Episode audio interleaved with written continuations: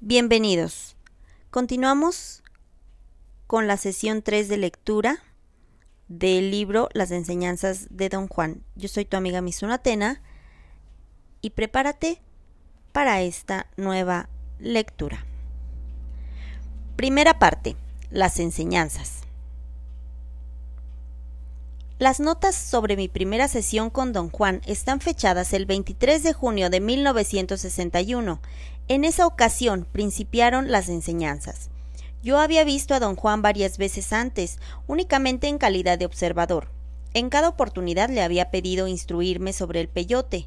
Siempre hacía caso omiso de mi petición, pero jamás rechazaba de plano el tema y yo interpretaba sus titubeos como una posibilidad de que, rogándole más, podría inclinarse a hablar de sus conocimientos.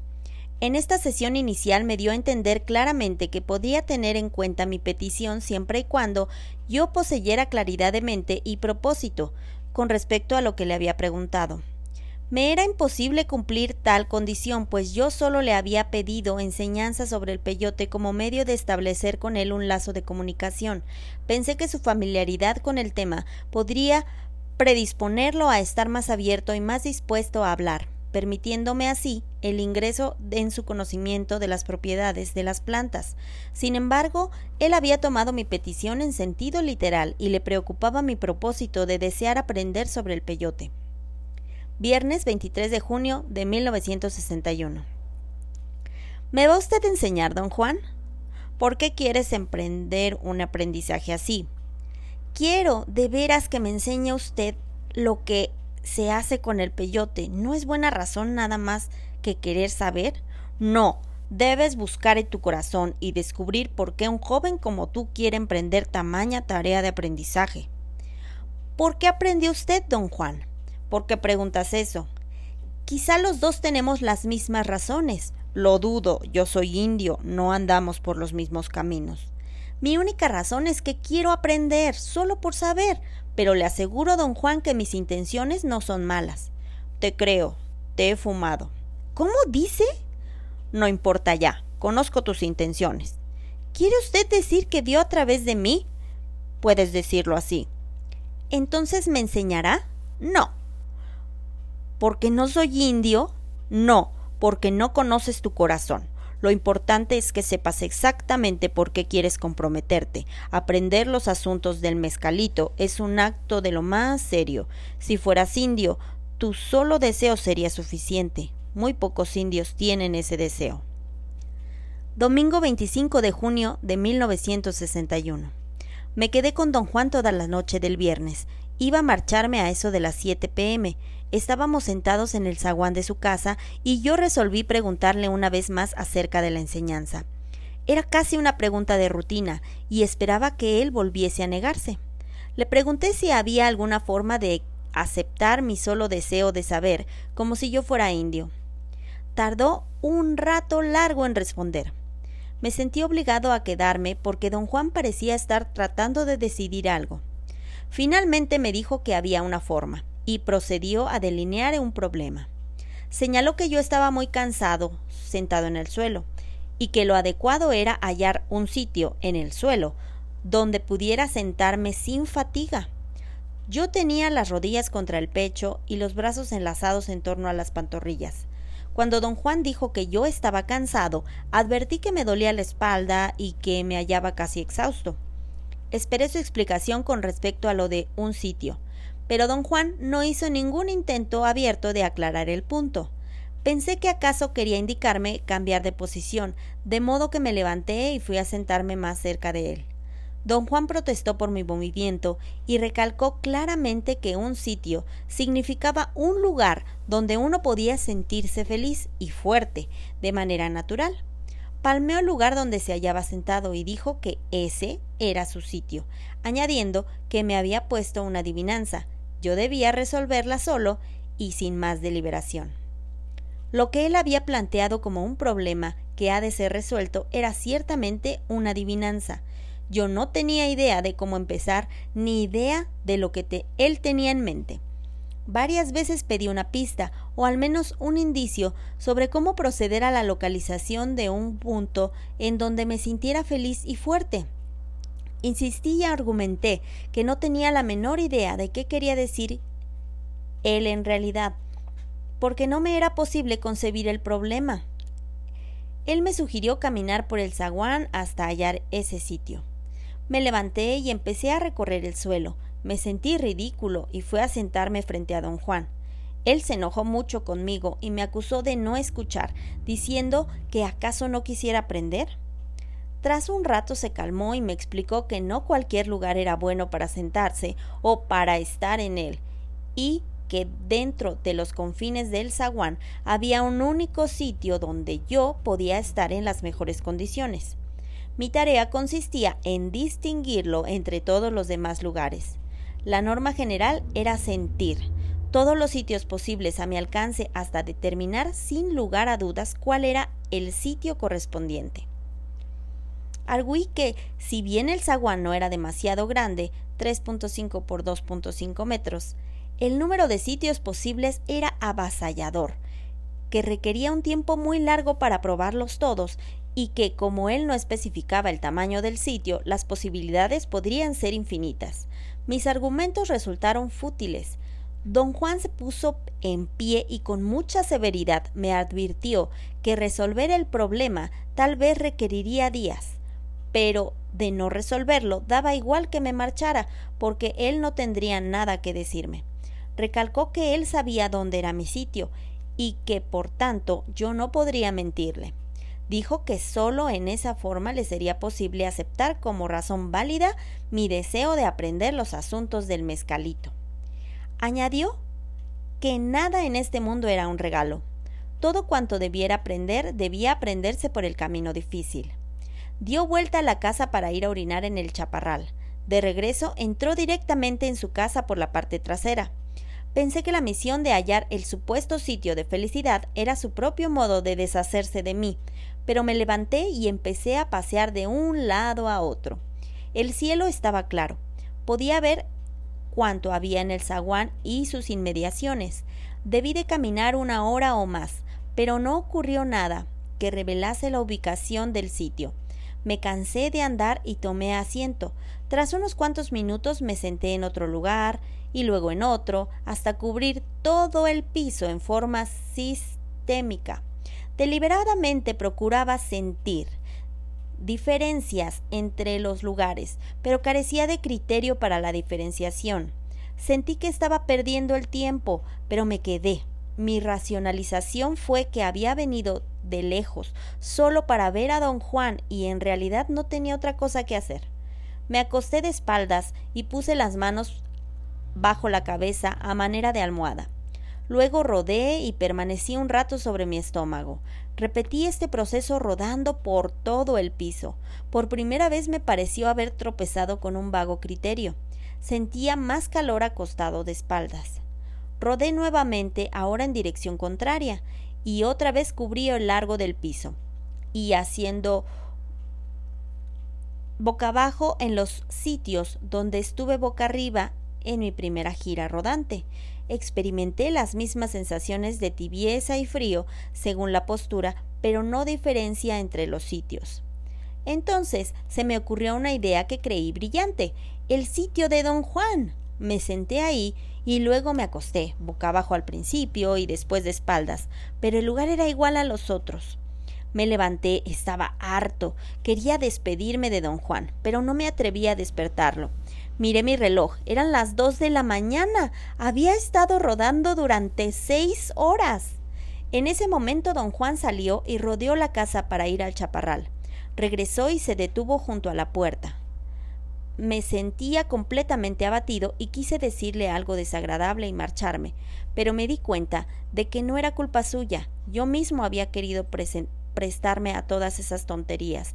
Le declaré mi fracaso. Llevaba toda la noche rodando en el suelo como un idiota y aún no podía hallar pies ni cabeza a la adivinanza. Don Juan rió y dijo que eso no lo sorprendía, porque yo no había procedido correctamente, no había usado los ojos. Eso era cierto, pero yo estaba muy seguro de que él me había indicado sentir la diferencia. Señalé esto y él arguyó que es posible sentir con los ojos, cuando no están mirando de lleno las cosas. En mi propio caso, dijo, no tenía yo otro medio de resolver el problema que usar cuanto tenía, mis ojos. Entró a la casa. Tuve la certeza de que me había observado. No tenía, pensé, otra forma de saber que yo no había estado usando los ojos. Empecé a rodar de nuevo, porque ese era el procedimiento más cómodo. Esta vez, sin embargo, apoyé la barbilla en las manos y miré cada detalle. Tras un intervalo, cambió la oscuridad en torno mío. Mientras enfocaba el punto directamente frente a mí, toda la zona periférica de mi campo de visión adquirió una coloración brillante, un amarillo verdoso homogéneo. El efecto fue pasmoso. Mantuve los ojos fijos en el punto frente a mí y empecé a reptar de lado boca abajo, trecho por trecho. De pronto, en un punto cercano a la mitad del piso advertí otro cambio de color. En un sitio a mi derecha, aún en la periferia de mi campo de visión, el amarillo verdoso se hacía intensamente púrpura. Concentré ahí la intención.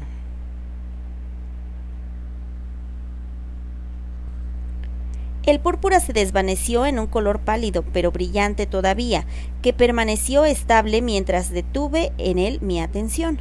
Marqué el sitio con mi chaqueta y llamé a don Juan. Salió al zaguán. Yo estaba realmente excitado. Había visto claramente el cambio de matices. Don Juan no pareció impresionarse, pero me indicó sentarme en el sitio e informarle de qué clase de sensación era aquella. Tomé asiento y luego me tendí de espaldas. En pie junto a mí, don Juan preguntó repetidamente cómo me sentía, pero yo no experimenté nada diferente. Durante unos 15 minutos traté de sentir o ver una diferencia, mientras don Juan aguardaba paciente junto a mí. Me sentí fastidiado. Tenía un sabor metálico en la boca. De un momento a otro me dolía la cabeza. Estaba a punto de vomitar. La idea de mis esfuerzos absurdos me irritaba hasta la furia. Me levanté. Don Juan debió notar mi profunda amargura. No rió. Dijo con mucha seriedad que si yo quería aprender, debía ser flexible conmigo mismo. Solo una opción estaba abierta, dijo. Renunciar y marcharme, en caso en el cual jamás aprendería, o resolver la adivinanza.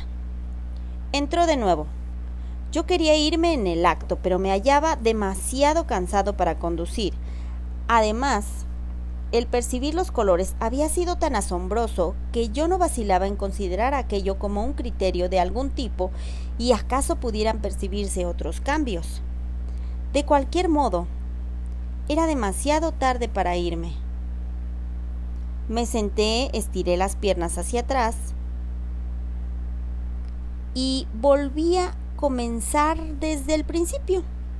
Durante esta ronda atravesé rápidamente cada lugar pasando por el sitio de don Juan hasta el final del piso, y luego viré para cubrir el lado exterior.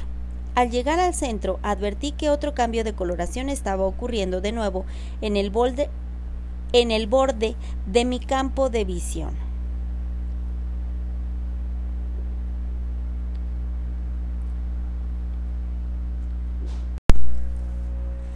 El color verdoso pálido percibido en toda el área se convertía, en cierto sitio a mi derecha, en un verdigris nítido.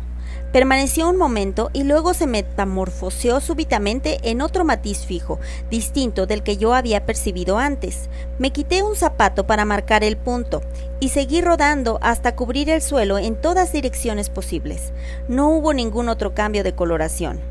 Volví al punto indicado por mi zapato y lo examiné quedaba a metro y medio o poco más del sitio indicado por mi chaqueta. Aproximadamente en dirección sureste había una piedra grande junto a él. Estuve tendido allí un buen rato tratando de descubrir pistas, observando cada detalle, pero no sentí nada diferente. Decidí probar el otro sitio. Rápidamente giré sobre mis rodillas y estaba a punto de acostarme en la chaqueta cuando sentí una aprensión insólita. Era más bien como la sensación física de que algo empujaba mi estómago. Me levanté de un salto retrocediendo con el mismo impulso. El cabello de mi nuca se erizó, mis piernas se habían arqueado ligeramente, mi tronco estaba echado hacia adelante y mis brazos se proyectaban rígidamente frente a mí, con los dedos contraídos como garras. Advertí la extraña postura y mi sobresalto aumentó. Retrocediendo involuntariamente, tomé asiento en la piedra junto a mi zapato. De allí me dejé resbalar al suelo. Intenté aclarar qué cosa había podido ocurrir para producirme tal susto. Pensé que debía haber sido mi fatiga. Ya casi era de día. Me sentí ridículo y confuso. Sin embargo, no tenía modo de explicar qué cosa me asustó, ni había descubierto lo que deseaba don Juan. Resolví hacer un último intento. Me levanté, me acerqué despacio al lugar marcado por mi chaqueta y de nuevo sentí la misma aprensión. Esta vez hice un marcado. Esta vez hice un vigoroso esfuerzo por dominarme. Tomé asiento y luego me arrodillé para tenderme boca abajo, pero no pude acostarme pese a mi voluntad.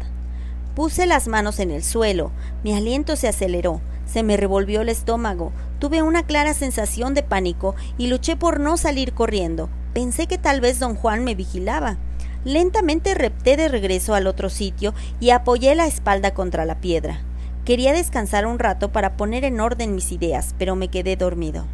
Oí a don Juan hablar y reír por encima de mi cabeza. Desperté. Hallaste el sitio, dijo. Al principio no entendí, pero él me aseguró de nuevo que el lugar donde me había quedado dormido era el sitio en cuestión.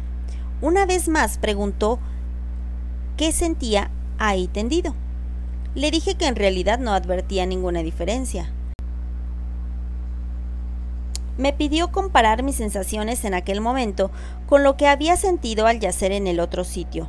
Por vez primera se me ocurrió conscientemente que me era imposible explicar mi aprensión de la noche anterior. Don Juan me instó, con una especie de actitud de reto, a sentarme en el otro sitio. Por algún motivo inexplicable, yo tenía miedo a ese lugar y no me senté en él. Don Juan aseveró que un solo un tonto podía dejar de ver la diferencia. Le pregunté si cada uno de los dos lugares tenía un nombre especial. Dijo que el bueno se llamaba el sitio y el malo el enemigo. Dijo que estos dos lugares eran la clave del bienestar de un hombre, especialmente si buscaba conocimiento. El mero acto de sentarse en el sitio propio creaba fuerza superior. En cambio, el enemigo debilitaba e incluso podía causar la muerte dijo que yo había repuesto mi energía dispendiada la noche anterior, echando una siesta en mi sitio. También dijo que los colores percibidos por mí en asociación con cada sitio específico tenían el mismo efecto general de dar fuerza o reducirla. Le pregunté si existían para mí otros sitios como los dos que había hallado y cómo debería hacer para localizarlos. Dijo que muchos lugares en el mundo serían comparables a esos dos y que la mejor manera de hallarlos era determinar sus colores respectivos. Yo no sabía a ciencia cierta si había resuelto el problema o no. De hecho, ni siquiera me hallaba convencido de que hubiese habido algún problema. No podía dejar de sentir que la experiencia era totalmente forzada y arbitraria. Estaba seguro de que don Juan me había observado toda la noche para luego seguirme la corriente diciendo que el sitio donde me quedara dormido era el buscado. Sin embargo, no veía yo motivo lógico de tal acción, y cuando me retó a sentarme en el otro sitio no pude hacerlo. Había una extraña separación entre mi experiencia pragmática de temer al otro sitio y mis consideraciones racionales sobre todo el episodio. Don Juan, en cambio, se hallaba muy seguro de que yo había triunfado y actuando en. Don Juan, en cambio, se hallaba muy seguro de que yo había triunfado y actuando en concordancia con mi éxito, me hizo saber que iba a instruirme con respecto al peyote. Me pediste que te enseñara los asuntos del mezcalito, dijo. Yo quería ver si tenías espinazo como para conocerlo cara a cara. Mezcalito no es chiste, debes ser dueño de tus recursos. Ahora sé que puedo aceptar tu solo deseo como una buena razón para aprender. ¿De veras usted va a enseñarme los asuntos del peyote? Prefiero llamarlo mezcalito. Haz tú lo mismo. ¿Cuándo va usted a empezar? No es tan sencillo. Primero debes estar listo. Creo que estoy listo. Esto no es un chiste. Debes esperar hasta que no haya duda y entonces lo conocerás. ¿Tengo que prepararme? No, nada más tienes que esperar. A lo mejor te olvidas de todo el asunto después de un tiempo, Te casas rápidamente. Anoche estabas a punto de irte a tu casa, apenas se te puso difícil. Mezcalito pide una intención muy seria.